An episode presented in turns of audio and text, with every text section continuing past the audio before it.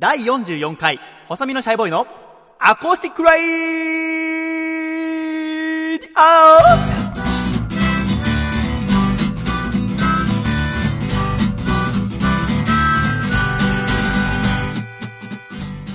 シャイ皆様ご無沙汰しております。細身のシャイボーイ佐藤孝義です。細身のシャイボーイのアコースティックレイディオ。この番組は神奈川県横浜市戸塚区にあります私の部屋からお送りしてまいります。そしてこの番組の構成作家はこの人。どうも、ジャーゲジョージこと、笠倉です。よろしくお願いします。笠倉先生よろしくお願いいたします。ということで笠倉先生、本日収録しているのは2月の6日の金曜日でございますが、はい。今日も先週の収録時に引き続き、はい。雪が降るとの予報でございましたが、はい、そうです。今日はなんとか降らずに、降らなかっよかったですね。よかったです。無事車で迎えに行きまして、はい。えー。で今回お送りするということになっておりますが やっぱ徒歩で来てくれたらでも僕としては楽ですよ、だってこうそわそわするわけじゃないですか、大体ね、まあ、3時か4時ぐらいにまあね。まあ、笠倉先生が来るってことた。で、はい。い、ちいちこう携帯を気にしながらですよ、まあ行かなきゃいけない。はい。あれがもし君が徒歩で来てくれるのであればその時間をこう番組のねこう話す内容だったりメール選びに使うことができるんですけどね。それでも車で迎えに来てほしいと。まあちょっと、ね、カードライブで。何 何？何？何？あえドライブで。あドライブ？いやお前と楽しんではいないよあれ。大抵僕眉間にしわ寄ってね。ちょっといい天気ですねって。あ今日行ったね、はい。何だったの？君を東戸塚に迎えに行って、はい。車に乗ってきた第一声が今日は天気がいいですね。そうですね。ちょっと会話を楽しもうと。思って。いや僕てっきりなんかあれだなと思って。なんか隠してることがあるんだなと。今言えよ。なんか隠してるんだろ なんか秘密一つ言ってくださいよ、秘密ですか、うん、君の。首の毛を自分で抜きました。何？何何何？あ首の毛？あ首に。あネックの方、うん。はい。あの、一本だけ毛を生やしてたんですよ、ずっと。増やしてた、あの、長、長いと気づくじゃないですか、自分で鏡見ても。うん。でもそれは幸運の毛だっていうことに自分でしてて、うん、あ一般的に言われてるとかじゃなくて。言われてるじゃなくて自自分の中でこれがあれば運がいいって思ってうんうんたんですよ、であまりにも気になってきたのでうん。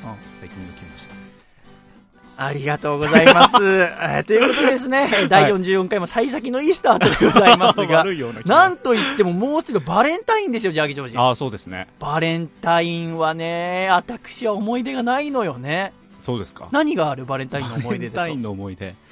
あありますね。何？幼馴染のうん。子が毎その年大阪の？大阪の幼馴染の子ですね。うん。幼稚園の時から一緒の子なんですけどうん。毎年その子が小学校の5年生ぐらいまでうん。僕の家までチョコを届けに来てくれてたんですよ。うん。でどうやら僕のことが好きだったらしいんですけど逆にさ、なんで5年生で終わっちゃったの？転校しちゃったんですよね。相手の子が？はい。へっていうことはありましたけどね。ー。笠倉大先生はその子のことは好きじゃなかったの？まあ友達っていう感じだったので昔からの。うんそんなに、まあ、好きっていうのはなかったですけどね。バレンタインってさ、まあはい。大阪はどうなの？学校とかで配ったりするの？あしますよ。高校とかでも？高校あでもいましたいました。あその友チョコみたいなこと大学は？大学はさすがにないまあ個人的になってましたけどねその。じゃあ一番のそのバレンタインの思い出って言ったらそのさっきの幼馴染のやつなの？あまあそれもありますし、なんかそれプラスちょうだいよ隠してないで。出し惜しみしないでよ。メインパーソナリティに引き出しがないんだから バレンタインデーの。一個だけあんだよ俺。でも。ああの中3の時にあの学校行って、はい。で普通にまあ普通に平日だからこう机の中にこう教科書入れようと思ってガサってなって。はぁと思って見たら中にクッキーがえ。ー入ってたんですよ、はい。で、まあ、中島さんって女の子からではでそこにメールアドレスも書いてあった。クッキーといつもなんかこう仲良くしてくれてありがとうみたいな。違うクラスだったんだよ。しかも中島さんと。だからわざわざ朝早く来て入れてたわけじゃない。これあれだなと思って、はで思っておかしくないよねだって私。そね。んなの初めてだったから、はでそれででもね私その時携帯持ってなかったし。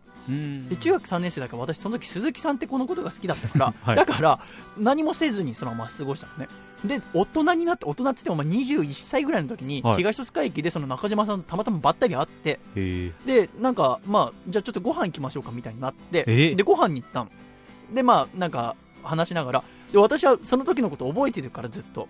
だからあの中学3年生の時にその机の中に入れたあれは何だったの？って聞いてなんかはい。いいじゃないその昔話をして。さ、なんかだけど何それって。え？覚えてないの中島さん。だから別に何でもなかったんだあれ。あただの義理クッキーだった。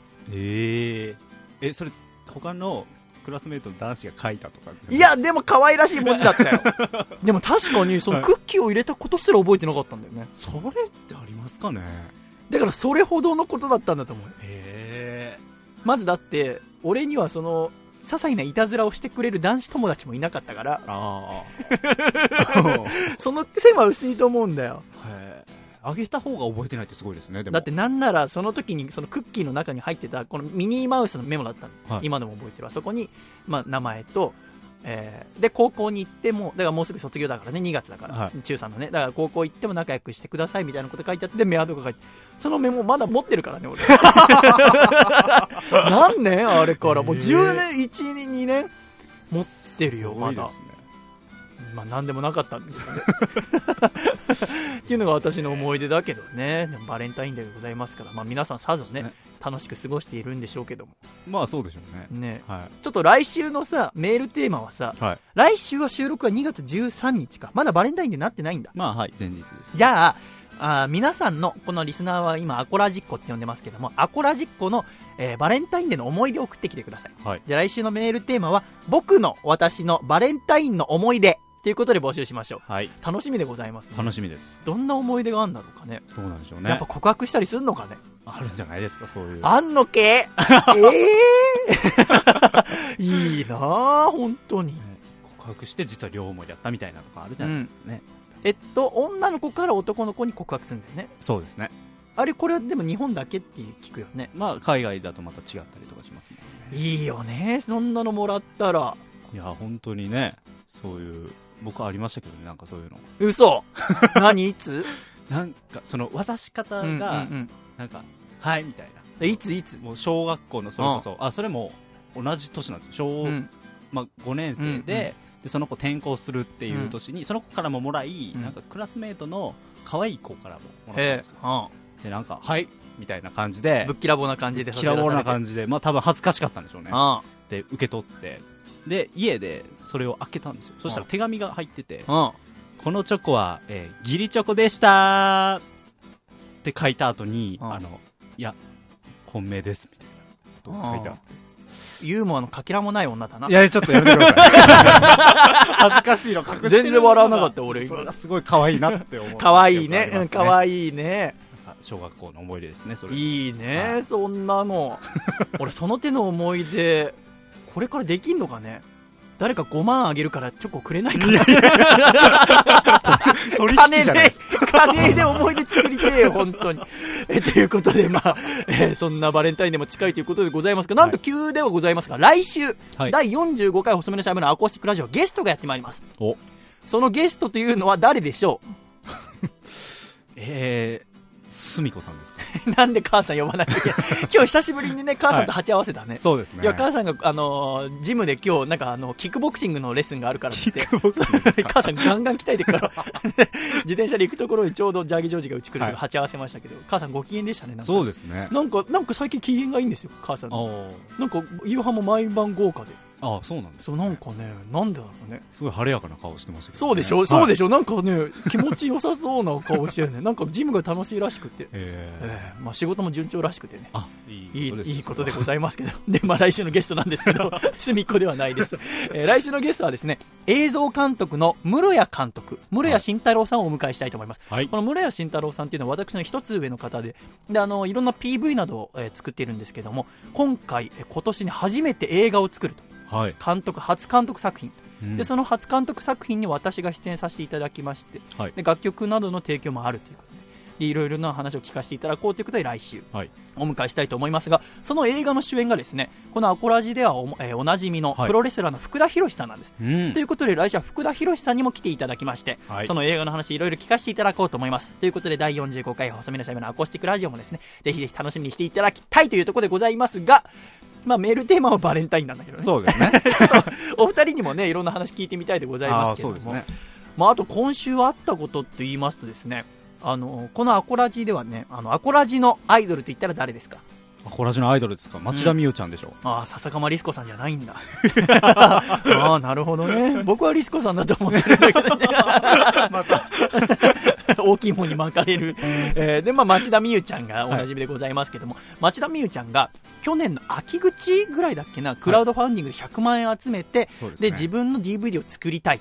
で、それが成功したのよね。すごいじゃないっていう話はこのアコラジにもしましたけれども、はい、で、どういう DVD を作りたいかっていうと、夜店に入りたいと。うん、北海道で夜店に入る DVD を作りたい。うん、夜店って何か知ってますか？えー、野外の露天風呂ってことですか？それがね、露天風呂とはまた違うんだよね。えー、露天風呂の時点で外じゃんか。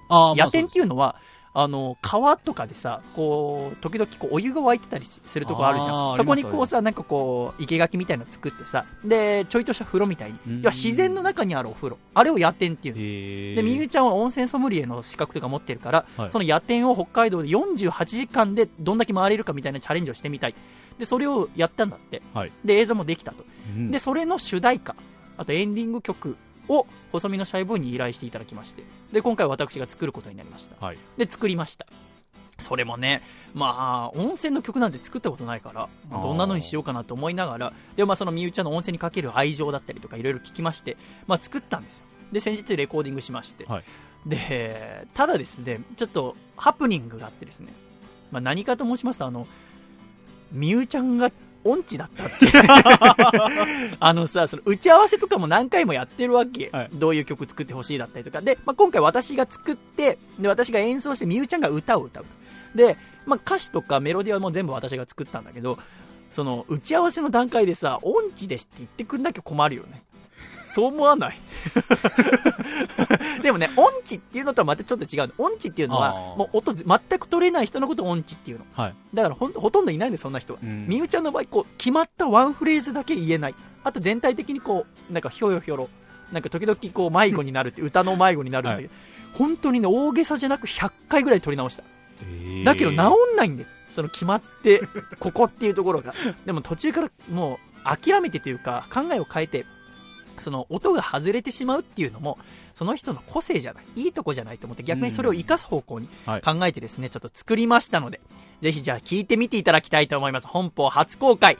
では細身のシャイボーイ作詞作曲歌町田美優で「温泉に入ろう」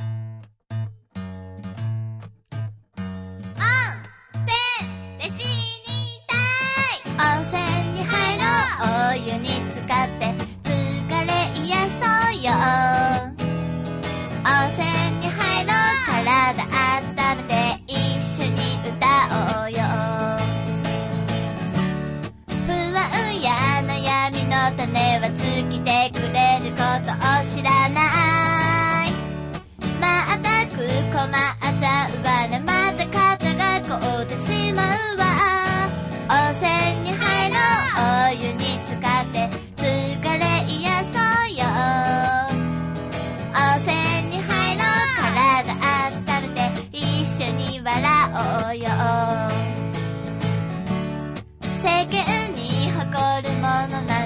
わかん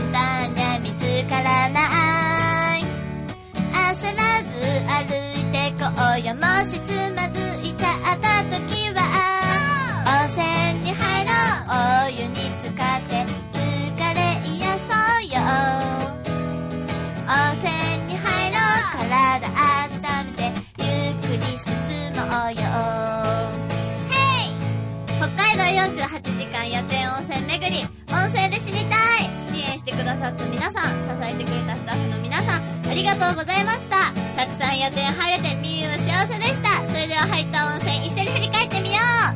ふんべ海浜温泉川俣温泉番犬温泉お猿の湯吹上げの湯ダム下の湯ピラの湯目の子の湯チニカの湯崖下の湯テムジンの湯鹿の湯夫婦の湯網走あ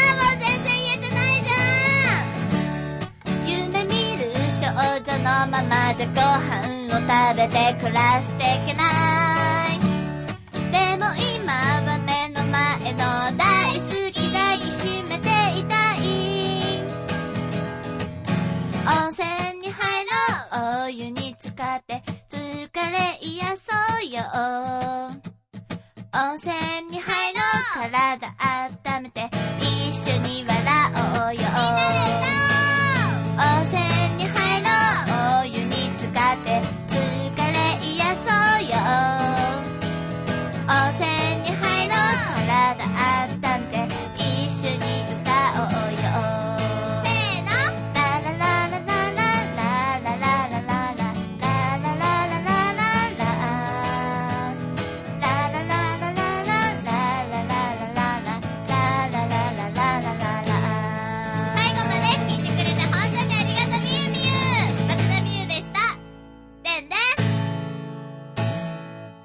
ということで、町田美優さんで温泉に入ろう聞いていただきました。いかがでしたか、笠倉くん？ああの、すごい可愛らしい。そう、あの、とても可愛らしい感じになって。でね、まあ、歌は何回も撮り直したの。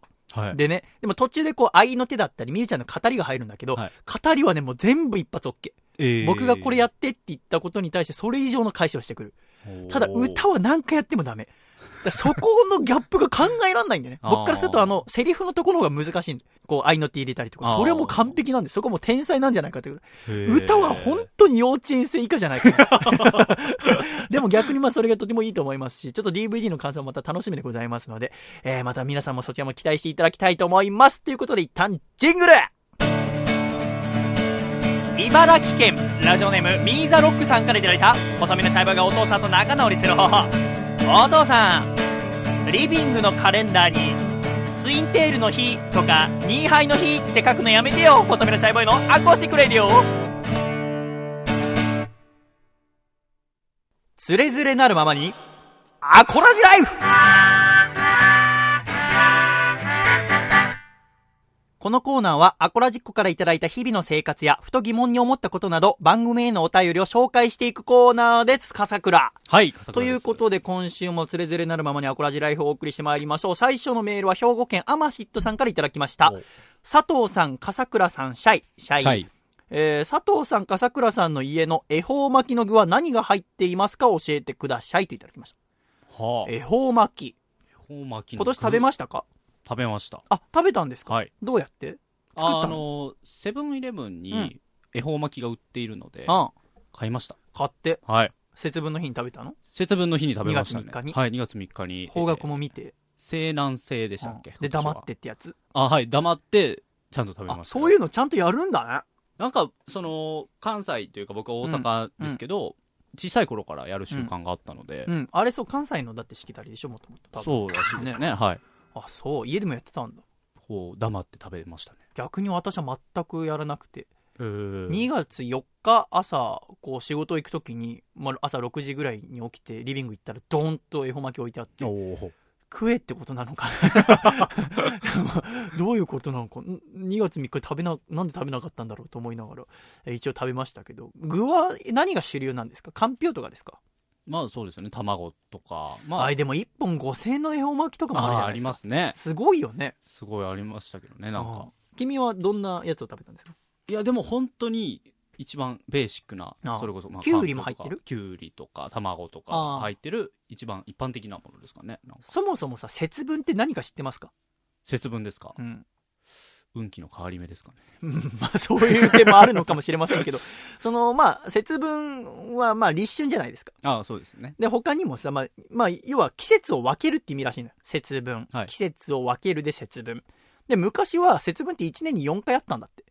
いろいろ春夏秋冬で。わざわざあったんだけど、まあ立春ってことで、まあ1年の始まりだったわけじゃない、昔は。ということで、特にこう、立春が大事だからってことで、この2月3日の節分だけ残った。っていうのが今らしいんですけど、ございますけども。まあ節分、あと豆まきするじゃん。豆は巻いた？いや、巻いてないです。巻いてないか。はい。豆まき、え、大阪はさ、はい家はやんないの？あ、いや、やりますよ。家はやるのか。はい。まあ、やるとこはやるってことか。この豆まきもさ、意味わかんなくない？なんか邪気を払うみたいなことですか？ねえ僕もちょっと気になって調べたんだけど、まあこれなんか中国の風習がちょっと伝わったんじゃないかっつって、豆を、また漢字を変えて、魔族を滅すると書いて豆ああ。にかけてるんじゃないかと。で、無病息災を祈る意味があるとう。ん。でも日本では昔京都に鬼が出た時に、毘沙門天のお告げによって大豆を鬼の目に投げつけたところ、えー退治できたという話が残っている。だからえー魔の目に豆を投げつけて魔を滅する。豆に通じると。ダジャレ？と思って。まあそういうもんなんだよね。まあ、多いですよね、そういうのは、やっぱり。で、ちなみにまあこの豆まきに使う豆は、いった豆じゃないとダメだと。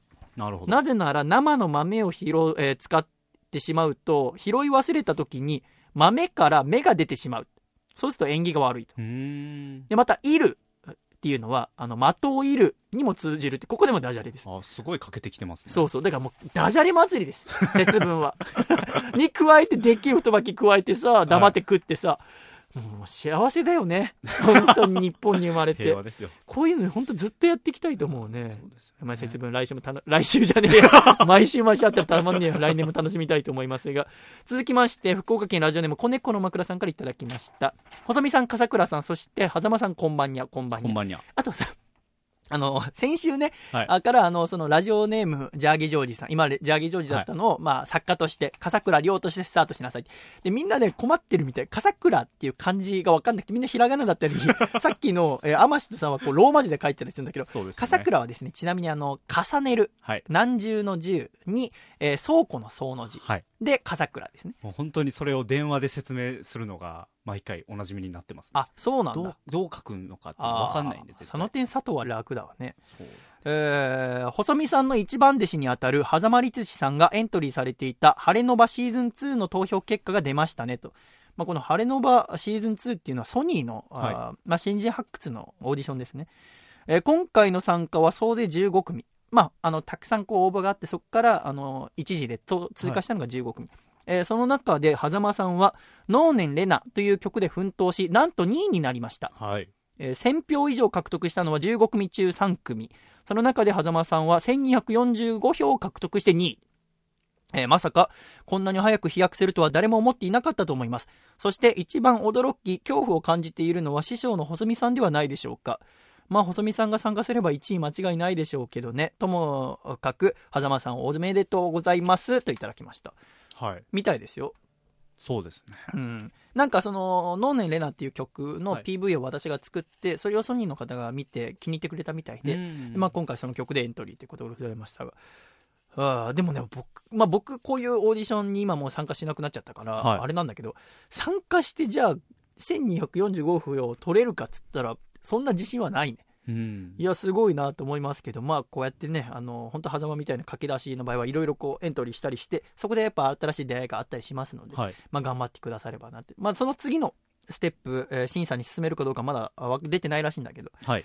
まあ、多分無理だと思なるほど。う。大抵、まあ、過去のあれ見てると大体1位の人がうんでもね、本当に分かんないんだよね。その相相手がその、まあ、票数ももちろん見るけど、将来性を見たりとかもするから、まあ、いけたらいいなと思いますけど、まあ、皆さん見守っていただければと。あと、まあ、アコラジックの方がすごくたくさん投票してくれた方がいるみたいで、はい。えーとても感謝しております。私からも、えーありがとうございました。えー続きまして、ラジオネーム、プランクトン級ドラゴンさんからいただきました。シャイさん、笠倉さん、こんにちは。はじめまして。プランクトン級ドラゴンと申します。はじめまして。はじめまして。シャイさんのことは半年前、ヒャダインさんのラジオの方に、シャイさんがいらした時に歌われていた、寂しさという曲がずっと耳に残っていて、つい2週間前にようやく、えー歌を歌っていた方の詳細を知りたくて調べた時に、シャイさんのこの番組のことを知りましたと。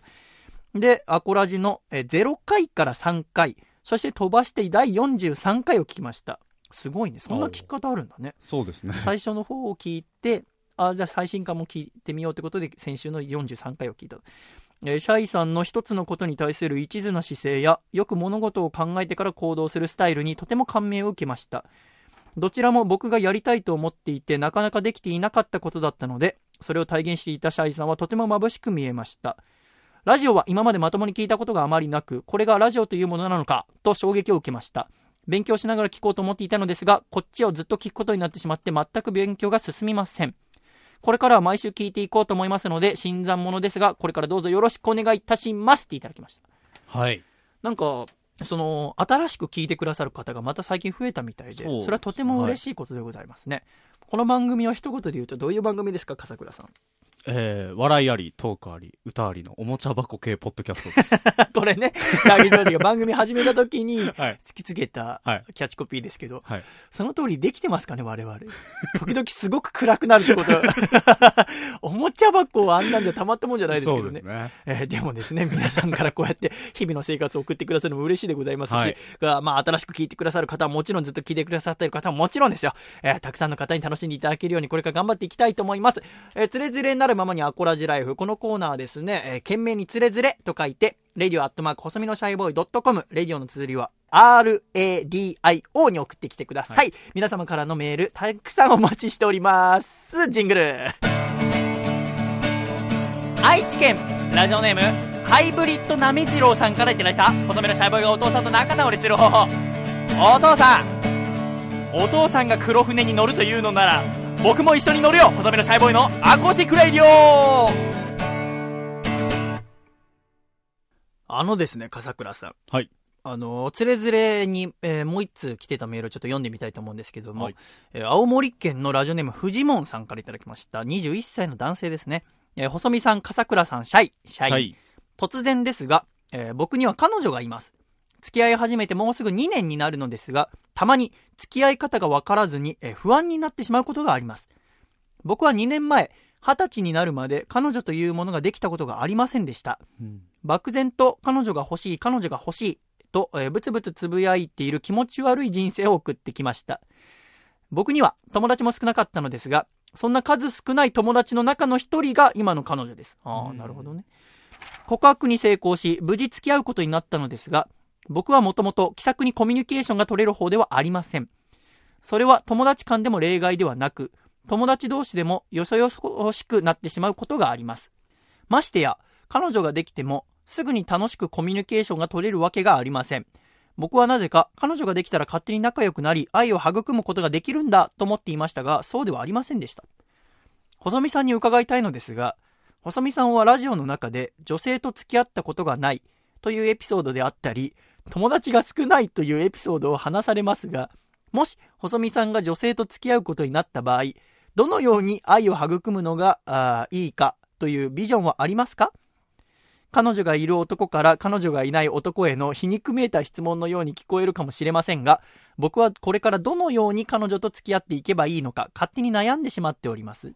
彼女は僕のこんな性格を理解してくれてはいるのですが、もし細見さんの考えがあれば参考にさせていただきたいです。よろしくお願いいたします。といただきました。はあ恋のお悩み。彼女とこう付き合い始めたのに、まだうまく喋れない。そんなことがあるんだね。何なんですかね。距離の取り方が分かんないとかですかね。人との。まあ、もった、おそらくその、関係が変わったからとかじゃなくて、うん。もともとのこの、まあ、性格のものなんだろうけども。でね。で、私の考え、もし彼女ができたときに、うーん、そうだね。まあ、このメールいただいて、ちょっと考えたんですけど、はい。やっぱ、あんまりその私として明確なビジョンはないんですよね。うん。まあ、何がしたいとかもないですし、できるともなんかもう思えなくなっちゃって、このままひっそりと消えるように死んでいくんだろうな。そんなことないですよ。ね。大丈夫。ちょっと待ってください。すごい名誉してましたねいいよな、君は。仕事も順調でかな、可愛い彼女もいて。で、恵方巻き食べてですよ。いやいやいやほんま関係ない。もう成功者ですよ、君は。で、まあ、これまあ、ちょっと考えてみたときにですね、ちょうど、先週1月の末が私の父親の誕生日だったんですよ。で、まあ、53歳になったんですけど。で、まあ、父親が、あ私を産んだのが26歳の時。で、はい父さんと母さんは同級生で、だから、まあ、今の私の年に、26歳の時に、まあ、産んだのが、生まれたのがこの高吉くんなわけで、はいあのさ、父さんと、自分の父さんと母さんのさ、慣れ初めとか知ってる？いやどうやって出会ったとか。詳しくは知らない知らないでしょ？僕も全く知らないの。はい、で、父さんは東京の出身で、母さんは栃木だから、はいどうやって出会ってるのか分かんないんだよね。うんでも大学も違うし、でもこう、23歳で結婚してるわけ。はい要はあの、社会人1年目で。はいで、結婚して、で、3年ぐらいして、で、私が生まれるわけですけど。で、まあ、父さんと私は、まあ今すごく仲は悪くなっちゃって、全然会話もしないけど、でも、もともとはすごい仲が良かったわけ。うんで、まあずっと父さんみたいになりたいと思いながら僕は過ごしてきたのね。はいですごく面白い人だし、すごく真面目だし、まあ厳しくはあったけども、そんな父さんかっこいいなと思いながらずっと育ってきて、で、まあ今音楽活動すごく反対されてて、うん。で、まあ一応2年の約束で音楽を、あは認めるけども、それ以降は認めないってことで、うん。結果を出せっていうことで、もうすぐ、まあ、期限の2年がね、この3月で訪れるわけで、で、またいろんな話をこれからするんだけども、うん。で、改めてまあこの53になって、まあ父さんのこといろいろ考えたんだよね。このメールを読んだ時に。父さんはまあどう思ってんだろうな、俺のことと思いながら。うん。あの、本当に真面目な人で趣味とかが特になくて、だから、あの、もう一生懸命働いて、で、妻を養って、子供が生まれて子供を養ってっていうのが父さんの唯一の生きがいというか、働くその、なんていうの、モチベーションでもあったわけだよね。で、まあ、大学、大学に行かせて、で、就職させて、で、まあ、妹もね、で、働いてって。それが、まあ、父さんの一個のゴールだったと思う。それが、こう、私がいきなり音楽やりたいって言い出してしまって、で、まあ、今、仲が悪くなってしまったっていうところなんだけども、なんかね、信じられない、こんなに仲が悪くなってしまったのが。もともと本当に休みのたびに野球一緒に見に行ったりやったりとか、一緒にご飯食べに行ったりとか、本当に仲のいい親子だったから、でも今はじゃあ本当に、あ、僕こんなに父さんと話したくなくなっちゃったんだと思ったのは、この間の日曜日に新聞の集金があったんですよ。で、なんでクレジット引き落としにしないんだって思うんだけど、まあなんか、集金だと、なんか野球のチケットくれたりすることがあるらしくて、はいで、今でも集金にしてるらしくて。で、今家に父さんと僕しかいなくて、父さんがインターホンに気づいてなかったんで、で、僕が降りてって3330円払ったわけ。で、払ってる途中で父さんが集金に来てることは気づいてるらしいんだから、降りてきて、僕に、集金か、っつって、じゃあ、つってお金を渡したのね。で、その時に、まあ、うっかり100円玉を、と1円玉を間違えたっぽい。だから、3330円渡さなきゃいけないところ、3231円渡したの。あ言えばいいじゃん、そのん時にさ、1円間違えてるよ。これ100円だよって。俺話したくないからそのまますって受け取ってさ、2階の部屋に入ったんだよね。その時は俺、こんなにこう心が開いてしまったんだっていうあことを思ったのが、まあ、つい先週だったっていうのもあって、いろいろ思うんだけど、あの、ただ私がもしも父さんだったら、もう、おおそらくも今の父さんと同じ態度というか、あの、おことを思ってしまうと思うのね。音楽なんてやってほしくない。だから父さんは全くこうライブとか行く人じゃないから、あの、ミュージシャンっていうと、みんな薬をやってると思ってるのよ。これ大げさでも何にもなくて、本当に何回も言われるから、最初冗談だと思ってたんだけど、いや、でもミュージシャンだからって薬なんてやんないよって俺ずっと言って、あの、まあ、ごく一部の人がね、たまに手出しちゃったりするけど、今こう、有名になってる人はそういうなこと絶対しないからって、音楽なんて大丈夫だよって言って、矢先のチャギアスカのアスカさんが去年やってもう、それで大変なことだったんだ、我が家は。やっぱりやってんじゃん、みたいな。アスカバカ野郎と思いながら過ごしてたんだけど。なんか、まあ、父さんは本当、まあ、真面目で、まあ、ずっと育ててきて、えー、まあ、頑張って頑張ってってやってたんだけど、なんか私も、まあ、父さんのことを思うと、うーん申し訳ねえな。で、まあ、父さんは、もともと母さんと仲が悪くなっちゃったんだね。で、まあ、きっかけは妹の反抗期よ。妹の反抗期がきっかけで、まあ、ちょいとした、こう、ね、一個の出来事から、えーだんだんと相手の嫌なとこばっかが目についてしまって、まあ、今、父さんと母さんも会話全然しないけども、もともとはその、まあ、私が高校入って、高校2年生ぐらいの時に、まあ、妹3つ下が中2で、で、反抗期に入ったので、父さんは、お姉ちゃんがいて、父さんには。で、そのお姉ちゃんもかなりの反抗期を過ごしてきたのを見てるから、うん中途半端にこう、触れない方がいいっていう考えが父さんにあったらしい。でも母さんからすれば、あの、もっと一緒に考えてほしかったみたいな。あそう。でも父さんは、働くことが自分の家族へのできることだってことで、全くそのところに関わってこなかった。そして、僕が反抗期が全くなかったんだから、反抗期の子供に対する対応とかを全く知らなかったんだよね、父さんはあんまり。うんで、そこでちょっと、えー父さんと母さん、そして父さんと妹との距離がどんどんは、えー離れてしまって、で、喧嘩をすごくするようになった。で、私が大学入るっていう時になって、まあ、毎週末喧嘩をするようになってた。で、まあ私は本当は大学行ったら、寮に入りたかった。大学から。で、寮に入って、いろいろ船に関する部活とかに入りたかったんだよね。寮に入んないと入れない部活が結構あって、救命艇操作するカッター部っていうのとか。でも、これ私がいなくなったらいつも話の中立をするのは僕だったから、これすぐ家族が壊れちゃうなと思って僕は実家から通うことにした。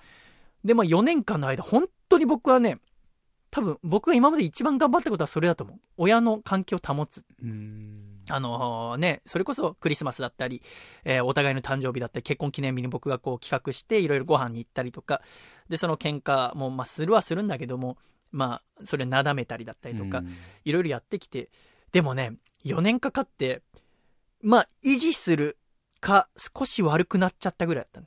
すげえ頑張ったのに。うんで、俺怒っちゃって。ね。だってもう平日ずっとレポートやってさ、で、土日でもレポートやって、いろいろやんなきゃいけないっていう時に、そのね、いろんな話があって、で、自分も将来いろいろ考えなきゃいけない時によ、あの、その見解の仲裁ばっかさせやがってと思って。で、僕はやっぱ、ちょうど大学3、4年の時にもっと学びたいと思ってたから、もう家出ようと思って。で、大学院に進むことにして、で、大学院から寮に入ることに。だもう知らねえよっつって。もう半分家族を捨てた形で、もう学ぶ方を選んだ。で、まあ、やっぱり案の定、もうね、喧嘩すらしなくなっちゃった。やっぱ喧嘩してるうちが花だね。もう喧嘩すらしない。もうなんかいい、お互い言いたいことがあったら、なんかこう、メールとかだと消しちゃう可能性とかあるから、全部紙に書いて、で、書いたことをお互いコピーを取り合ったりとかして、要はその、書面として残るようにしてお互いやり取りしたりとか、そこまで冷え切ってて。で、まあ僕は、あまあ九州か、えー、外国で働くことになってたから、もう知らないと思って。で、そんな中で、だってもうどうしようもないから。あんだけ付きっきりでお互いの間を取り持ってうまくいかなかったんだから、もう僕には何もできることはないよって半分諦めて、えー、過ごしてたところで、まあ、僕は音楽と出会ったわけだよね。音楽と出会ってラジオをやってみたいなっていうのが学生やりながら思って、で、そこでふわっと浮かんできたのが、もしかして僕が、こう、父さんも母さんも全然知らないこのね、ラジオっていう世界、音楽の世界で、えー、やっていけたり、えー、有名になったり、いろんな露出が増えたら、相当慌ただしくなるぞと。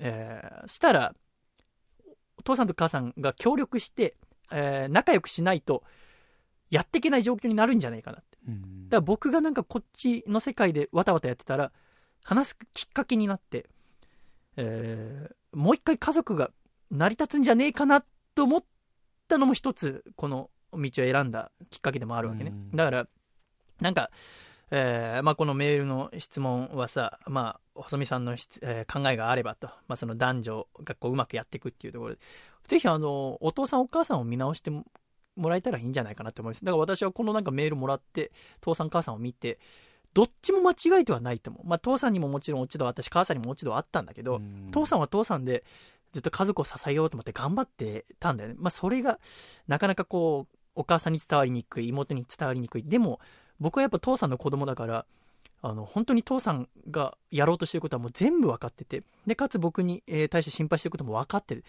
でも、僕は音楽をやりたい、ラジオをやりたい。で、それに反対する父さんのことを今遠ざけているっていう段階。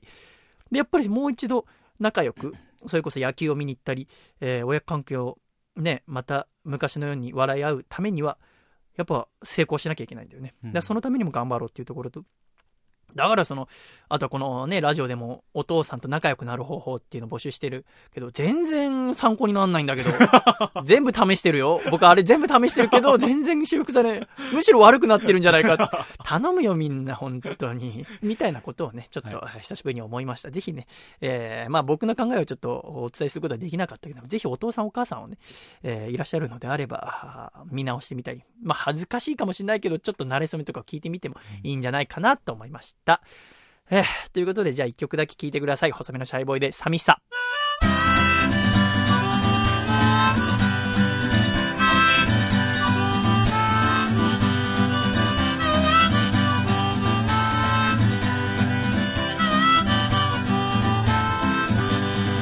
どんどん年を取ったいつの間にか雑誌の表紙を飾るアイドル気づきゃみんな年下うベイベー子供の頃大切にしていた真っ赤なスーパーボール。今はどこ行った？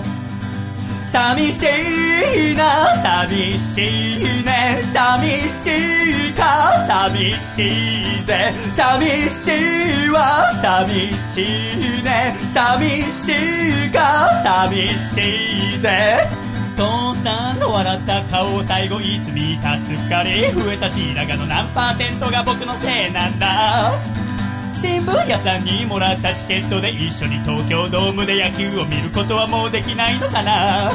寂しいな寂しいね。寂しいか？寂しいぜ寂しいわ寂しいね。寂しいか？寂しいぜ。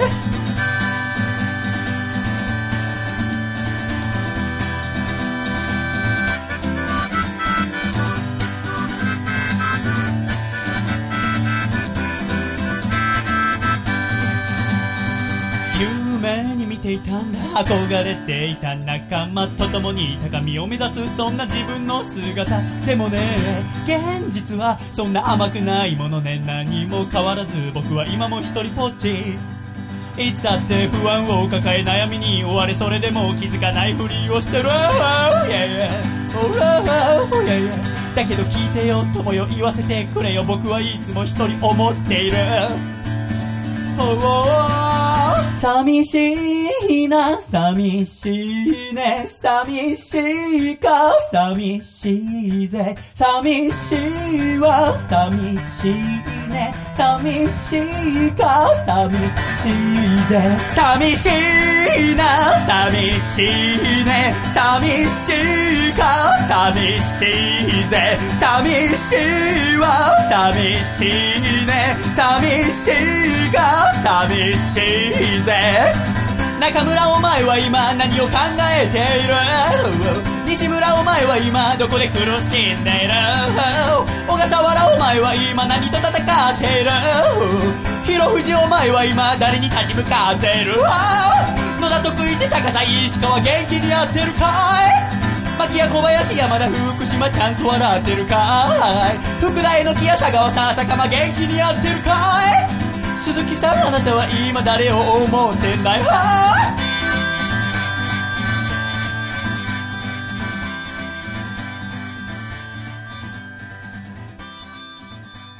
ありがとうございました。細身のシャイボーイで寂しさでした。では、ジングル千葉県ラジオネーム引き出し開け放題さんからいただいた細身のシャイボーイがお父さんと仲直りする方法お父さん豆まきの時だけ僕の部屋に来るのはやめてよ細身のシャイボーイの。アコースティックラディオ。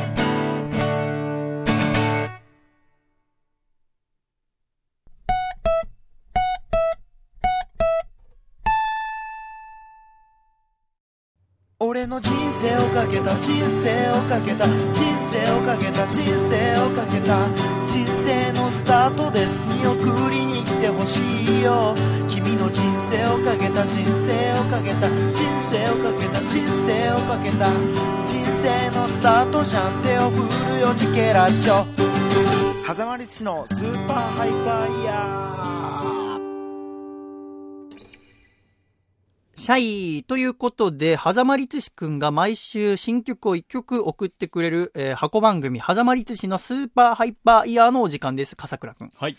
えーでは、狭間くんからのメール読んでみたいと思います。えー今週の1曲完成したので送らせていただきます。今回は、狭間律師のある曲をお休みミュージックバージョンとしてリミックスしてみました。素敵な日曜日のお休みの時間にゆったりできるよう、ウィスパーボイスで歌ってみたので聞いてくださいと。えーそして、えーオーディションにたくさんの投票ありがとうございました。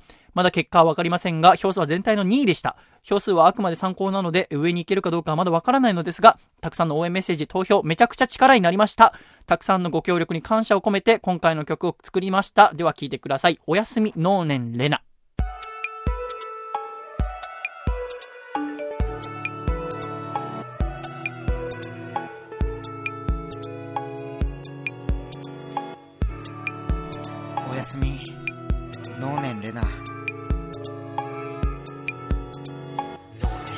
マジで好き。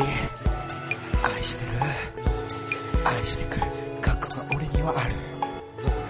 マジで好き。愛してる。愛してくる。覚悟が俺にはある。俺はお前と違って能年レナを100%理解してる。そうだ俺はお前と違って100%理解してる。だってお前はきっとアマちゃん見てない。アマちゃん見てない。俺と違ってアマちゃん見てない。俺が住んでる町は東京の江戸川区の一之江っていう町でそこにはレンタルビデオショップのツタヤがなくて代わりにレンタルビデオショップポパイがある。俺はそこでアマちゃんを借りてる能年レナが好きになった。でも俺には彼女がいる。彼女はこの歌のことをあまりよく思っていない。マジで好き愛してる。愛してく。覚悟が俺にはある。マジで好き。愛してる。愛してく。覚悟が俺にはある。この曲がいつか脳年齢なに届くといいな。この曲がいつか脳年齢なに届くといいな。収録の合間この曲が脳年齢なを癒すといいな。この曲がいつか橋本愛に届けばいいな。の曲がいつか橋本愛に届けばいいな。前のさ橋本愛にこの曲届けてください。マジで好き。愛してる。つうか橋本愛も好き。マジで好き。愛してる。つうか有村架純も好き。マジで好き。愛してる。有村昆も好きマジで好き愛してるつうか丸岡泉も好きありがとうございました。狭間律師さんで、おやすみのんねんれな聞いていただきました。いかがでしたか、笠倉くん。あ愛が伝わりましたけどね。まあ好きなんだろうなって思う。ただ、あの、なんか僕がちょっと一個気に食わないのは、その、まあ、その、この思いをね、のんねんれねちゃんが好きだ。で、あの、なんだ、あの、相方の女の子なんだっけ？のんねんちゃんの相方の。あ橋本愛橋本愛ちゃんのことも好きだって歌ってる。で、その気持ちを前野さん伝えてくださいって言ってるけど、僕から言わせるとね、その好きだっていう気持ちだったり、なんか思いみたいのは、自分で伝えろよと思っちゃうんだよね。だから伝わればいいのにじゃなくて、頑張って伝えようっていう歌詞だったら、僕はもっと嬉しかったなと思います。では、はざまくん来週も頑張って作ってくれる。せっかく作ってくれたのを旬とさせる一言を毎週言っていきたいと思います。えーでは、一旦ジングルです。鹿児島県。ラジオネームヤンシーシーモンレール法さんからいただいた細身のシャイボーイがお父さんと仲直りする方法。お父さん節分の豆をアンダースローで投げるのはやめてよ。細身のシャイボーイのアコースティックレディオ。レディオの PV をみんなで作ろう。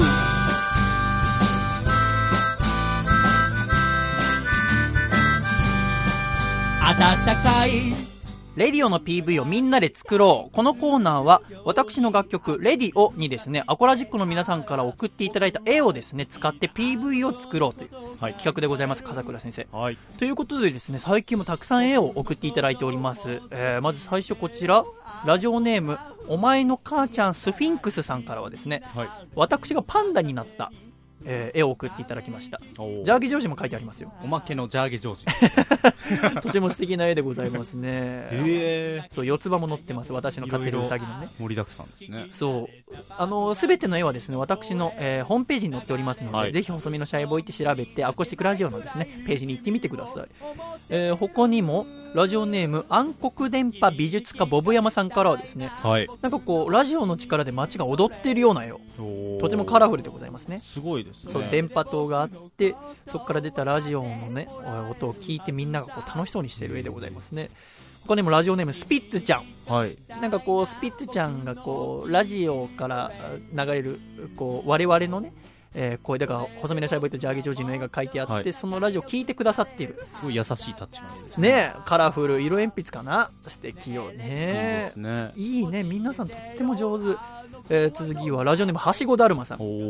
なんかこう、えー白黒の鉛筆で描いたようなタッチなんですけども、はなんて言えばいいんでしょう、ラジオマンがいますね。そうですね。なんかこあの映画泥う、そう、棒みたいな。背広、そうそう、背広姿なんだけど、顔の部分がラジオっていう、えーラジオマンに、これ僕なのかな？まあ男の子が、こう、慰められてる。はい。こう、なんか一人ぽっちじゃないんだよって言ってくれてるのはラジオマン。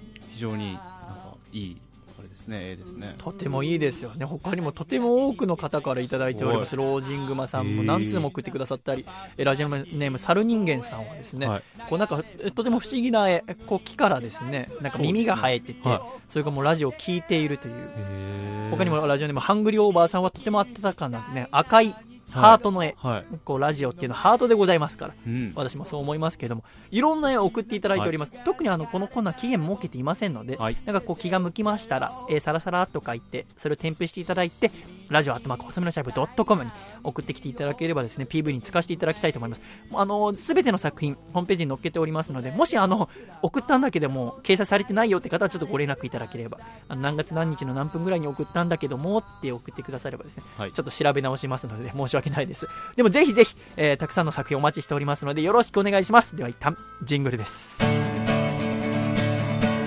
ラジオネームプランクトン級ドラゴンさんからいただいた細身のシャイボーイがお父さんと仲直りする方法。お父さんこのガラスの靴お父さんの足にぴったりだよ。細身のシャイボーイのアコースティックレディオ。大喜利ゼミナール。いよいよ開講。大喜利ゼミナール。テレビやラジオで大喜利番組や企画が多数存在しますが、そんな大喜利は誰かに教わる機会がありません。しかし、この学校では大喜利の答えを発想する段階から答えるまでの過程をアコラジッコと一緒に考えていきたいと思います。では、笠倉先生、授業を始めましょう。ということで先生、はい。今週一緒に考えてみるお題は何ですか？彼氏がいる女子を簡単に見分ける方法とは何？彼氏がいる女子を簡単に見分ける方法とは何？はい。なんでしょうかね。簡単に見分ける方法？左手の薬指に指輪をしているとかじゃ全く笑わないですよね。あの、それ本当のやつ。です。大喜利とは面白おかしいことを言わなきゃいけないんですもんね。そうです、ね。じゃあ笠倉先生が考える面白おかしい答えは何ですか？泣きぼくろが3つある。えそれは何なんだっけ？マジで。え、僕の、あの、答えです。あ勝手に考え要要はなんかこうね、はよくあるじゃない？なんかね、なんかあそこにほくろがあるとエロいだなそういうそれの一つとして新しいのを考えたってこ彼氏みたいな感じで3つある。とへえそれだと笑うんだお客さんわかんないです。では、コラジッコ先生からの読んでみましょうか。最初の1つ目、ラジオネームタコイカじゃんけんさんからいただいた、彼氏がいる女子を簡単に見分ける方法とは何？このお題、恋愛経験が少ない私にとっては、なかなか難しいお題だ。一目でわかる特徴があったら便利だな。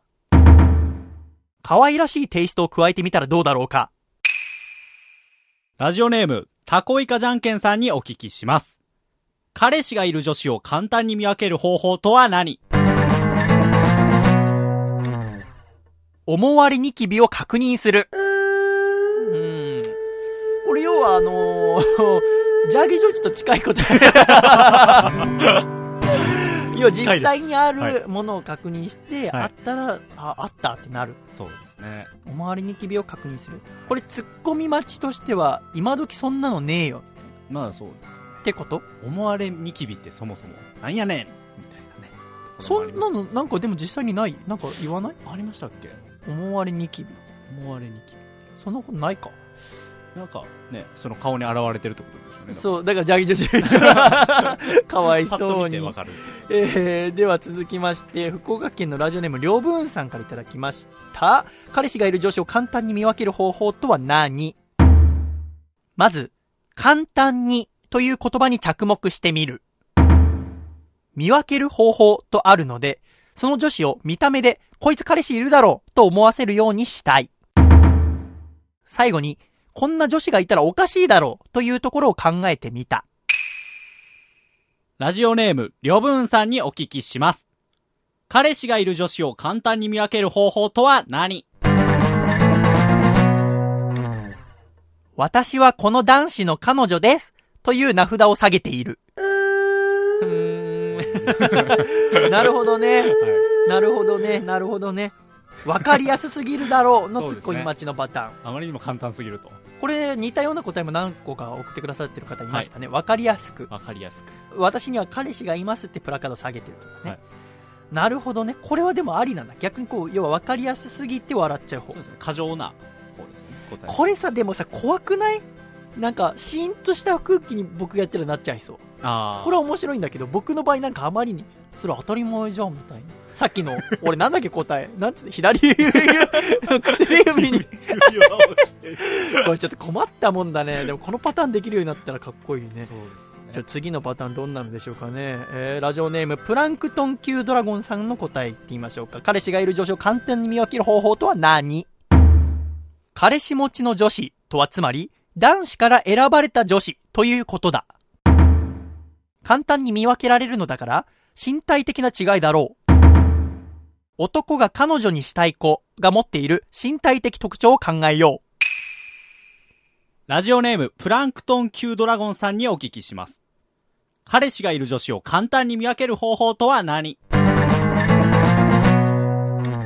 胸がでかい。あー、なるほどね。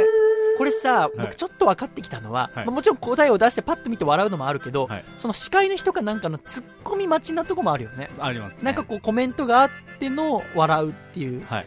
この胸がでかいだったらさ、はい。まあ、言われるだろうこととしては、はい。それお前の趣味だろうだったり、そうですね。なるほどね、こういうのもありか。そうですね。なんか、グラビアアイドル全員彼氏いることになるだろうみたいなことも、うんいろんなツッコミができるうん。かもしれないですね、この、いや、あの子たち全員いますよ。そういう話が。お前に何がわかんねん。で、また人笑いだね。人笑いですよ。いや、ワクワクするね。胸がでかい。なんか胸がでかいって全ての大喜利に通用してるね。そんなことはねえか。便利なワードですね。先週のお題なんだったっけ？えっと、先週は、遅刻あ、した遅時の言い訳刻した時の言い訳。胸がでかい。引っかかってみたいな。えー続きまして、えー愛知県ラジオネームゆかぬばんさんからいただいた、彼氏がいる女子を簡単に見分ける方法とは何？簡単に見分けられる方法ということなので、あまり複雑な答えではいけない。見るだけで彼氏がいるかいないか分かれば簡単だが、それでは答えとしてつまらなすぎる。簡単な方法である。見るだけでわかるは残して、見えるようになるまでを困難な方法にすることで笑いが生まれるのではないか。ラジオネームゆかぬばんさんにお聞きします。彼氏がいる女子を簡単に見分ける方法とは何？山にこもり、流れる滝の下で日が沈むまで座禅を組み、腹が減ったら霞を食す。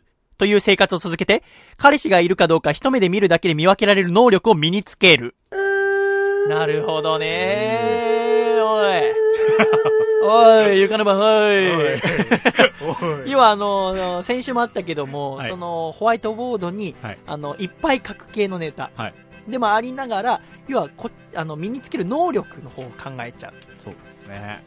う。なるほどね。これもありだね。そうです手段を考える。はい。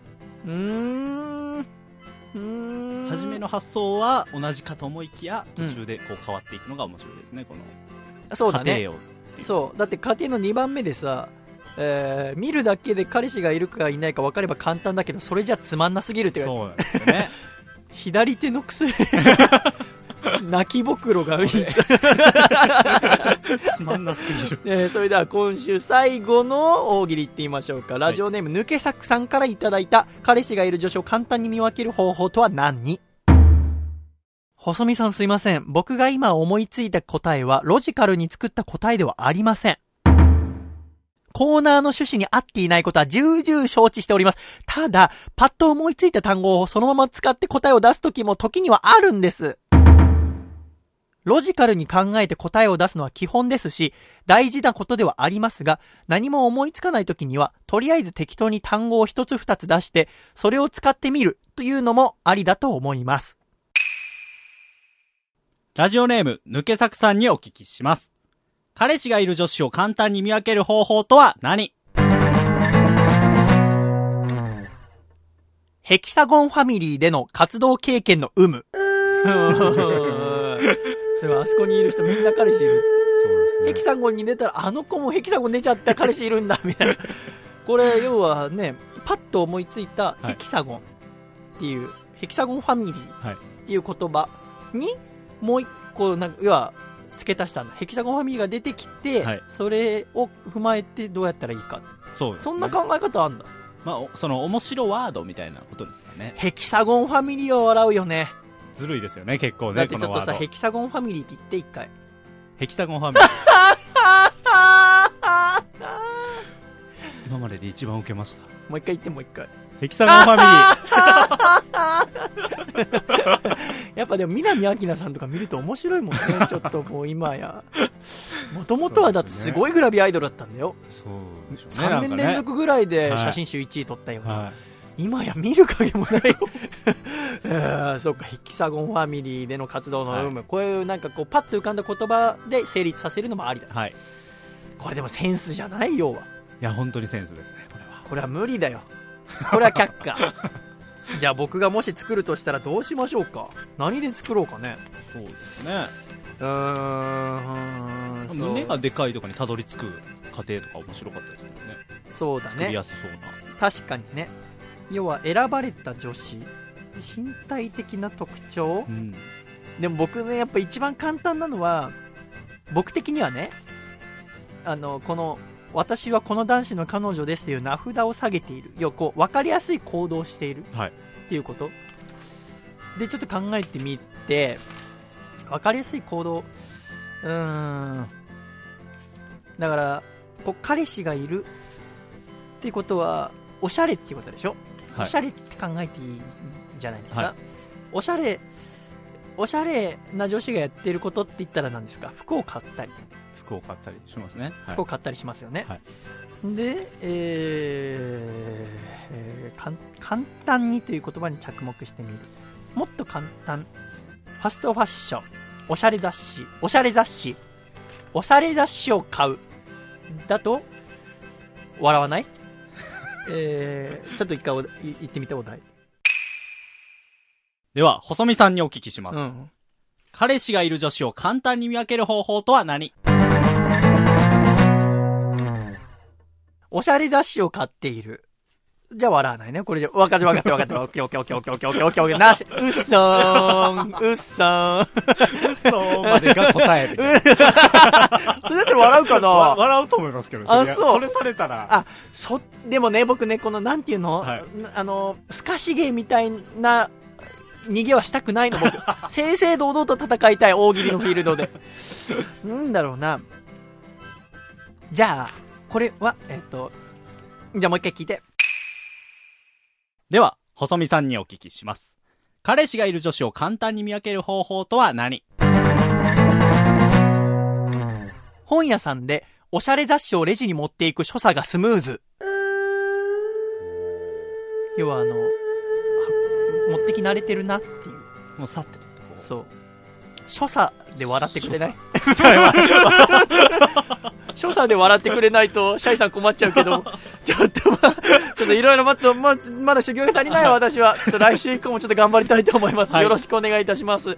えーじゃあ、えー、ジャーギー先生、はいジャーギー先生じゃない、笠倉先生、はいお題ちょっと教えてください、来週の。では、えっ、と、バレンタインということでね、うん来週が。それにちなんだお題を。あいいですね3つ考えてきたので、はい選んでください。あ、教えてください。いきます。1つ目。はい人気イケメン俳優がバレンタインでもらったとんでもないものとは？うん。2つ目。バレンタインでチョコよりも定番になったプレゼントとは何？へえ、これ未来ってこと？そうですね。うん。続いて最後ですね。バレンタインにチョコをもらえなかった男子だけが知っている驚くべき事実とは？2番目もう一回言ってもらっていい？バレンタインでチョコよりも定番になったプレゼントとは？これ 2000X 年とかつけない？つけましょうか。つけようそうですね。未来の。ちょっとさ、未来のネタとかちょっとお題とかありそうな気がするんで、まあ、そのそうですね。勉強にもちょっとさせ結ていただきたい。構多いので。じゃあ来週の、どそうですね。定番になるとかでいいですか？ういうこと？えっ、と、バレンタインでチョコよりも定番になるプレゼントとは、うん。じゃあ来週のお題ちょっとそれにしましょう。じゃあ発表してください。では、えっ、と、来週のお題です。はい。バレンタインでチョコよりも定番になるプレゼントとは何？あー、ではこの考えに行き着くまでの過程を3段階で書いて、えー、懸命に大喜利と書いてですね、送ってきてください。ちょっと来週、あのね、室谷さんと福田さんも一緒に。あ、そうですね。やってくださるということで、で福田さんは大喜利 NG の人ですから、一緒に勉強してね、いつかできるプロレスになったらかっこいいですよあ、ね。そうですね。じゃあ来週もですね、楽しみにしております。よろしくお願いします。ラジオネーム、ケーキさんからいただいた、細身のシャイボーイがお父さんと仲直りする方法。お父さん福田博選手も復帰したことだし、ユニオンプロレス見に来てよ細身のシャイボーイのアコースティックレディオスタバで、 MacBookスタバで MacBook。このコーナーは、スターバックスで MacBook といったような、ちょっと痛い組み合わせをアコラジっ子の皆さんに見つけて送っていただいているコーナーです。笠倉はい。ということで今週もやってまいりましょう。はい最初の1通目、こちら名古屋市のラジオネームゆかぬばんさんからいただきました。遠足のおやつに、一粒300円のゴディバのチョコ。これやっぱ、要は一粒でもうお前300円オーバーしちゃってんじゃねえかって、まずごギリギリじゃねえかって。いや、みんな子ですよ、こんな子。僕これで十分、つって。量食べてどうすんの？つって。質だよ、つって、これからは。あそうですよね。うん、いいね。あのーチョコをさ、え、今年何個もらえるの？君は。わかんないですね。予定だと。まあ、彼女からもらえるとして。え、まあはい恋人同士はさ、チョコ渡すの？あでももらってたりしますけどね。そうなの？去年とかもそうですし。何のために？だってもう思い伝えたりとかないじゃん。いや、でもなんかイベントみたいな感じですよね。その、クリスマスでチキンを食べるのと一緒で。ロいことをする 口実としての？あ、そうですか。は口移しで食べてればいいじゃない。気持ち悪い気持ち悪い えーっと、もう、今年でもさ、はい例年結構イベントとかあったんですよ。この、あの、去年とかもライブとかで。で、その時もらったりしてたんだけど、はい今年今、本当勉強習慣に入ってるから、うん今本ばっか読んでるから、はい全くイベント入れてないんですよ。だから今年本当ゼロそうかもしれないですね。あの、アコラ実行の人の中で、もしシャイボーイさんにチョコ送ってもいいよって方がいましたら、あの、メールください。あの、ラジオアットマーク、ホセミのシャイボードットコム。したら僕が送付先を教えますので、あの、ぜひ、必死にも集めもしてるからよければ、僕にチョコをください。男性でもいいです。そうですね。はい。全然ね、関係ないもんね。だって紹介しますからね、それを。えーまあ女性の方が嬉しいですけどね。ちょっとね、ちょっとお願いします。ちょっと今年一個ももらえないと嫌なんで。えー世田谷区ラジオネーム豆山ビーン。銀行強盗が構えている銃の引き金の部分にポムポムプニンのシール。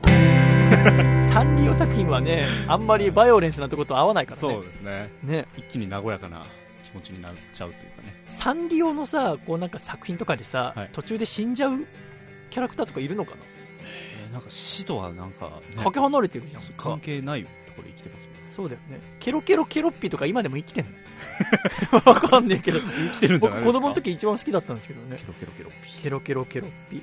えー、続きまして、また豆山瓶世田谷区。はいおいのび太今からフラヤ、おいのび太 今からフラワーアレンジメントやんぞというジャイアン。あの、ね、ジャーキージョージさんがさ、これメール読んで、あの、ちょっと苦言を呈してましたけどはい、もともとこのコーナーはどういうコーナーなんですか？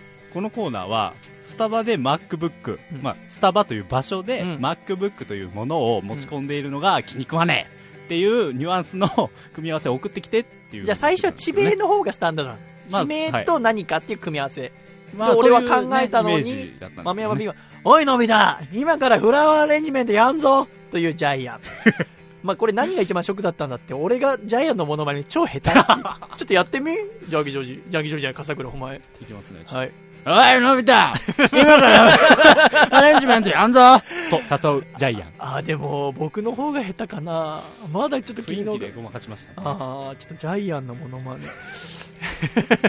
えー、続きまして、茨城県ラジオネームドスコイちゃんこさんからいただきました。はい築地のおばちゃんが軒先で MacBook Air を使い会計処理。かっこ実際に見ましたって書いてあする。ごいですね。確かにね、築地とか下町ではね、はいそろばんでやってほしいね。そうですね。ねでも時代は変わってんでございますね。いいですよね。MacBook Air 僕も欲しいんですよ。ああの、どこでも編集できるようにラジオが。あーそうですねただ、はいその MacBook Air だけレティーナディスプレイがまだ出てないじゃないですか。あーで、ねいつ出るかいつ出るかって話でさ。はいあれいつ出るんですか？まだわかんないみたいですね。Mac ってさ、あの、値引きしないじゃん。はい基本。だからさ、出るならさ、今 MacBook Air を買うよりはさ、ね、そっちのレティーナモデルが欲しいじゃん。はいだから待ってるんですけどね。一応お金頑張って貯めてるんですけど、なかなかね。なかなか、はいもうお金が貯まる貯まる。まあそうでもないんだけど、でもなんかこう、なんかその、なんていうの？使っちゃいそうで怖いのよ。欲しいももんは他にもあるわけじゃん、機材を。まあまあまあまあ。でも一応このパソコンのためにっつってさ、一応まあ15万ぐらい取ってあるわけじゃん。はいなかなかね、出ないから、ちょっとお願いします。アップルの方。アップルのいねえよ、リスナーに。えー続きまして、福岡県ラジオネーム、りょぶーんさん。地方に帰ってきた時だけの方言。これはやっぱ、僕は気持ちがわかんないんだよね。ああまあ。やっぱ僕はもう出身が横浜だから、はい方言とか基本ないから、はいなんとかじゃんっていうのは横浜方言らしいんだけど、これは君はわかるんですか？逆に君は思われる方だよね。要は地元に帰って、はいえーあ、地方に帰ってきた時だけ？までも地元帰ったはいらそっちの言葉なんじゃないの、なりますなります。ね。で、大阪は、あの、こっちに来てても大阪のままで通したりする人が多いです。そうだよね。はい君、君はどうなの最近？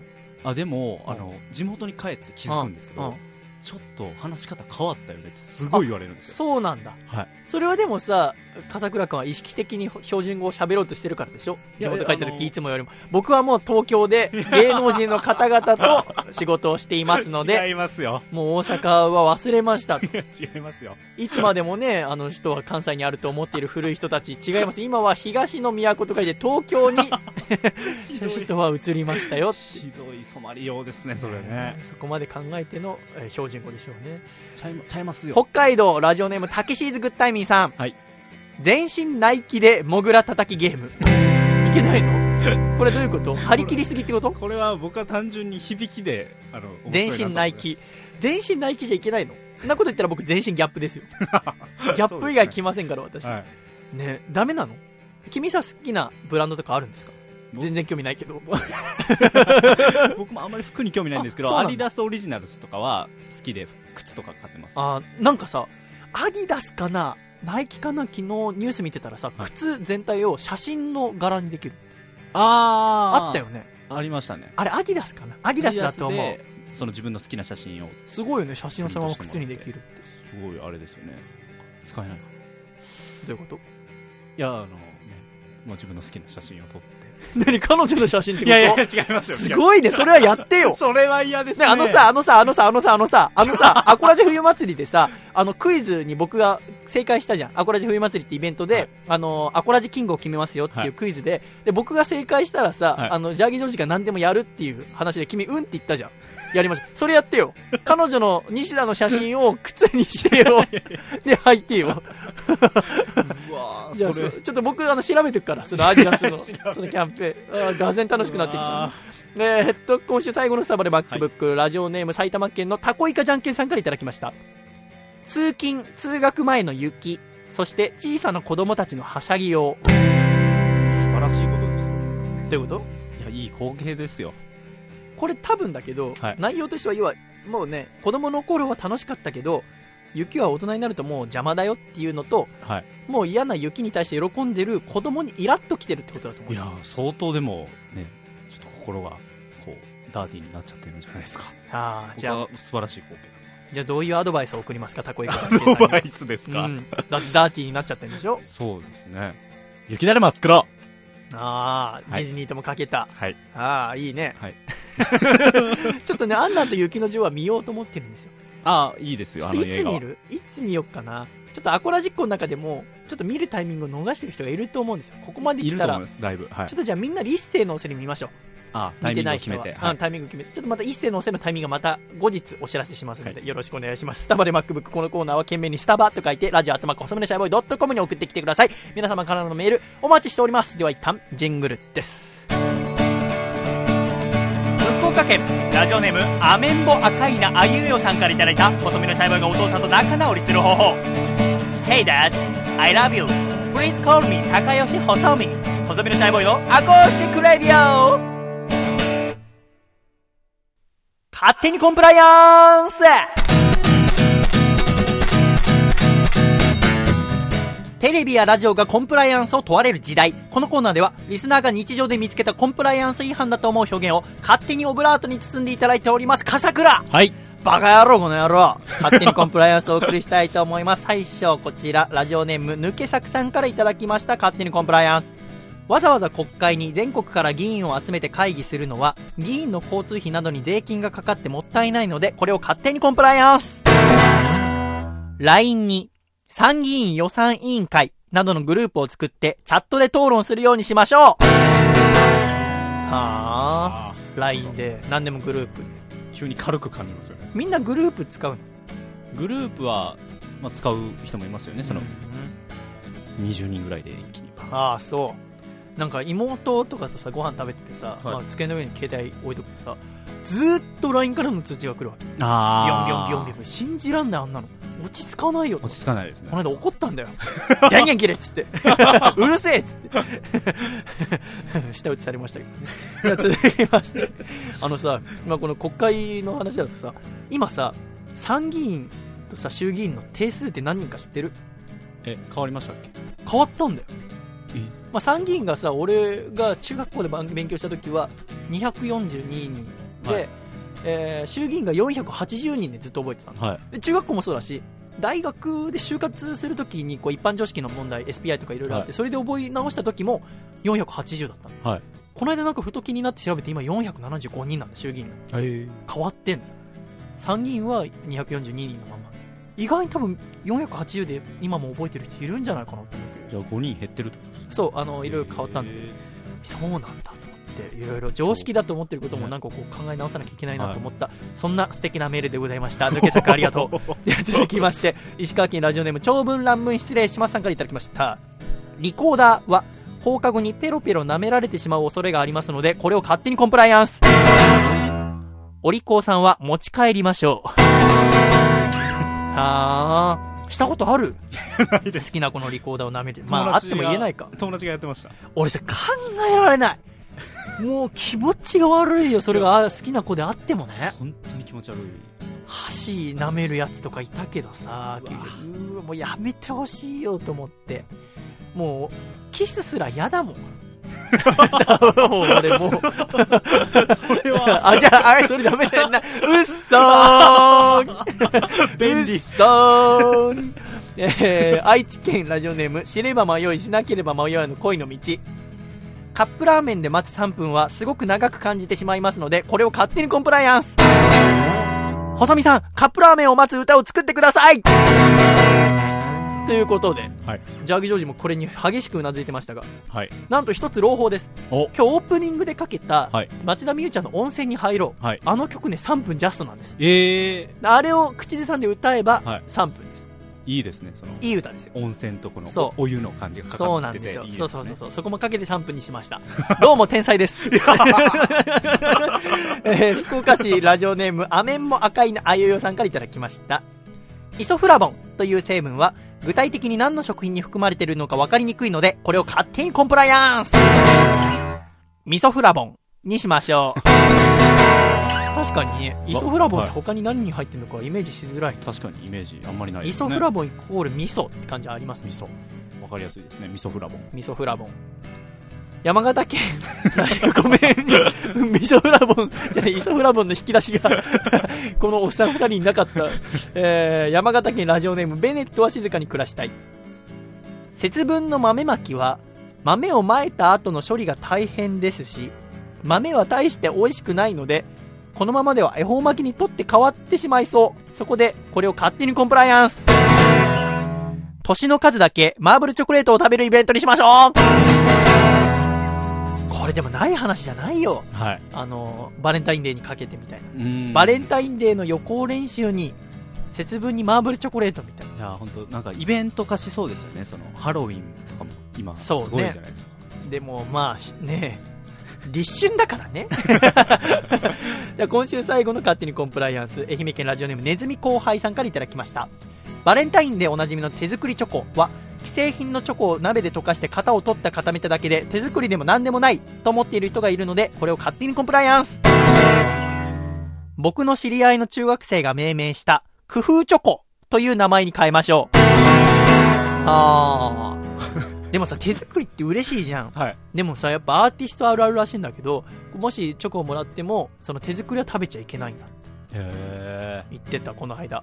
まあ、そのあれですよね、その管理。なんか入れてるはい可能性もあるし、はいだから嫌いな人がさ、僕のこと大嫌いな人がなんか、タバスコとか、タバスコなら食べていいか。ちょ ちょっとリアクション取るだけで。可愛らしいな、そのいたずら。えー、ということで、勝手にコンプライアンスこのコーナーを皆様からのメールたくさんお待ちしております。懸命に勝手と書いて送ってきてください。えー、では来週からもよろしくお願いいたします。では一旦、ジングルです。山梨県ラジオネームこもはかさんからいただいた細身のシャイボーイがお父さん。と仲直りする方法お父さん肩を揉んだ時お父さんのすごい硬いだろうって聞いてくるのやめてよ細身のシャイボーイのアコースティックレイディオ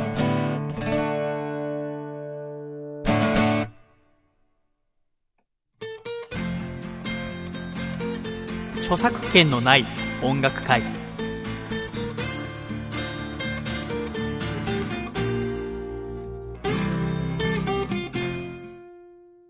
著作権に厳しいポッドキャスト番組では鼻歌さえ楽曲を歌うことが許されませんしかし著作権が切れた楽曲なら大丈夫このコーナーは著作権の切れた忘れられない、忘れてはいけない素晴らしい楽曲を歌うことで、後世にわたってその素晴らしさを伝えていこうというコーナーです、笠倉。はい。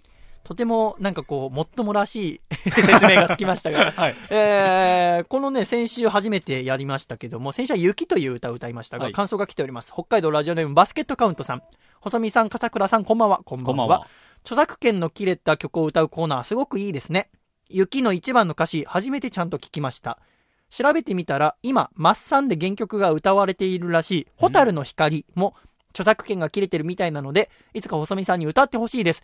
歌詞も知らないし、一回も歌ったことがないので気になりますと、ほう。いただきました。なるほど。ということで、リクエストにお答えして、はい今週歌うのは、はい。鬼のパンツです。いや節分だから。ちょっとホタルの光、ま、まちょっとね、切れてんだね、ホタルの光って。そうみたいですね。だからいろいろ使われてんだ。えちょっとこれも、あのー今度歌ってみようと思いますが、でも今日はあの、節分なので、じゃあ、ジャーゲ君にもこれ歌詞あげますから、鬼のパンツ。はい。これどんな歌か知ってますか？え、あれですよね。鬼のパンツはいいパンツ、そうそうそうそうう。そう。これね、はいあの、もともとはね、あの、外国の方が作曲した、え。ルイージ・デンツァーさんの作曲。へえ。1880年代だっけな？なるほどで、。作詞はこれ不明なのよ。あ、不明なんですね。で、まあ、どっちも著作権がないということで、まあ、今回歌えるんでございますが、ただね、この歌結構難しい。はい。なんかね、まあ、原曲通り歌ってるとこもあるんだけど、まあ、今回同様に寄せたアレンジで歌っってみようと思います。これ、まあ、大体歌えますか？鬼まあのパンツはいいパンツ強いぞ。。強いぞ。結構難しいです。はい。なかなかタイミングの取り方が。そうです、ね。じゃあ今回はい、も、えーこれまあ1番しかないので、はい。私が最初歌って、はい次君だけで歌って、はい。で、最後、アコラジっ子も一緒に歌いましょう。はい。これね、あの、まあ、どんなにこう、まあ、確かに A メロ、B メロがむずいんだけど、はいあの、最後のサビになると堂々と歌えるっていう、はい。そこまで頑張って乗り越えてください。はい。では行ってみますか？では私が行ってみましょう。 one、two、one、two。鬼のパンツはいいパンツ強いぞ、強いぞ。虎の毛皮でできている強いぞ、強いぞ。5年履いても破れない強いぞ、強いぞ。10年履いても破れない強いぞ、強いぞ。箱箱鬼のパンツ箱箱鬼のパンツ。あなたも私もあなたも私も。みんなで箱鬼のパンツ。ヘイ。では風から言ってみっか、はい one two three。鬼のパンツはいいパンツ強いぞ。強いぞ。虎の毛皮でできている強いぞ。強いぞ。5年履いてもや難しい強いぞ。強いぞ。10年履いても破れない強いぞ。強いぞ。の箱。箱。鬼のパンツ履こう。履こう。鬼のパンツあなたも私もあなたも私も。みんなで履こう鬼のパンツヘイサビまで乗り切るのが大変なんだ。よこれすごい難しいですね。ではアコラジっ子も一緒に最後まで行ってみっか。いくぞ。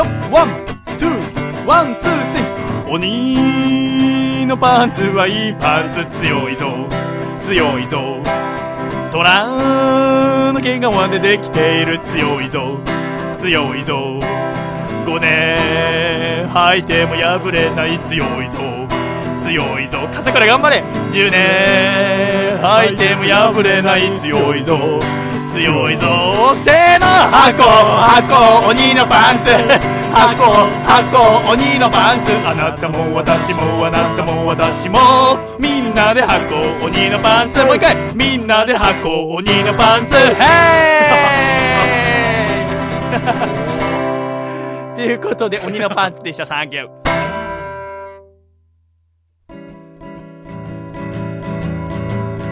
細身のシャイボーイ細身のシャイボーイ細身のシャイボーイ Oh yeah 細身のシャイボーイ細身のシャイボーイ。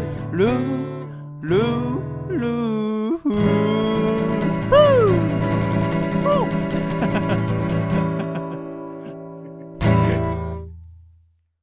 第44回細身のシャイボーイのアコースティックラジオ。この番組は、神奈川県横浜市戸塚区の佐藤家から、細身のシャイボーイと笠倉良君の二人でお送りしてまいりました。では、エンディングです。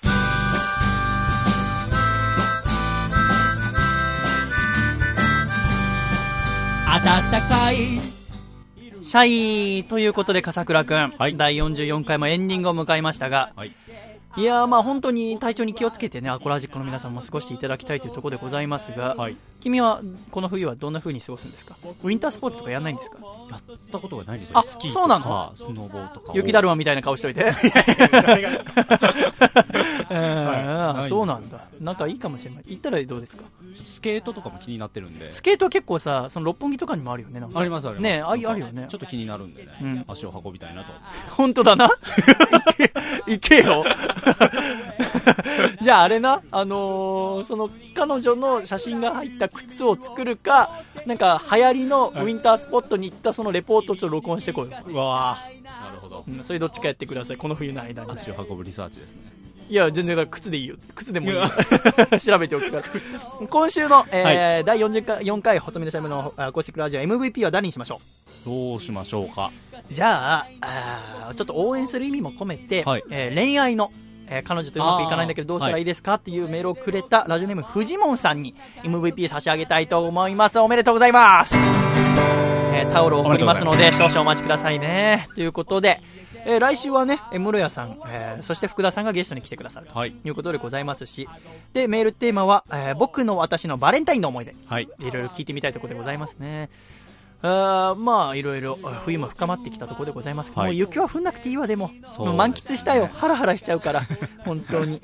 まあねまあこれからも頑張っていきましょうよ、まあはい今回結構、えーちょっとハイテンションにお送りしようということで、うん。えーでもねやっぱラジオって面白いなってやっぱ思うもんではい。やっぱこう嘘がつけないところやっぱ2時間もこうやって喋ったりとか長時間喋ってると嘘をついてもバレてしまう。体調が悪いのもバレてしまう、えー気分が乗っていないのもバレてしまう、うん。えー機嫌が良くないのもバレてしまう。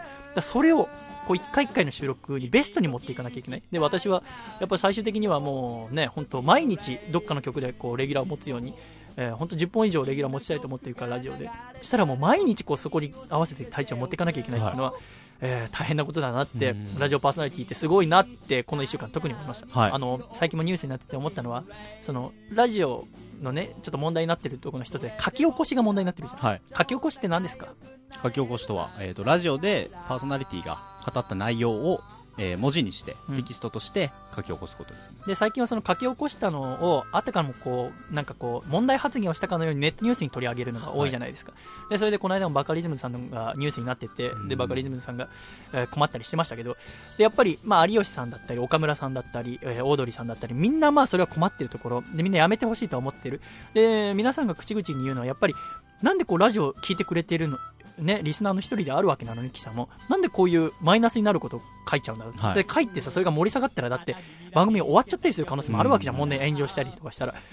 で私がいつも思うのはあれ多分好きで聞いてるんじゃないよ。ってもちろんね、あの編集者とかそれこそ榎谷先生しっかり漫画家の方とか好きでラジオ聞いてくださる方多いけどやっぱああいう人は多分金のために聞いてんだと思うよ。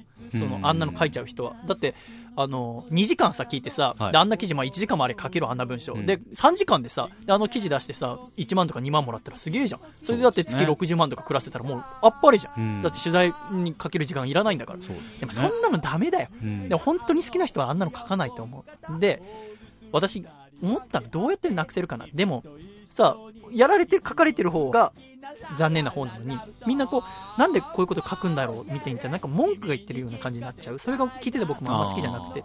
だ僕どうしたらいいのかなって思ったらやっぱり面白いラジオを作ること。うん。面白いラジオを作ってそのそんなこと書いたらラジオにマイナスになっちゃうよってあなたが好きなラジオ作れなくなっちゃうよって思わせるようなくらい面白いラジオを作ることが大事なんじゃないかって、えーそんな風に明るい方明るい方に気持ちを変えられるのが、ラジオスターのお仕事なんじゃないかなってなんか勝手にこの1週間思ったりしました。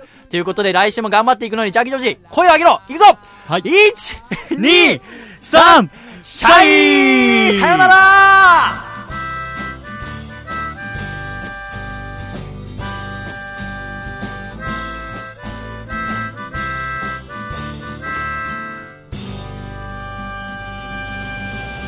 バレンタインしいな回だったね。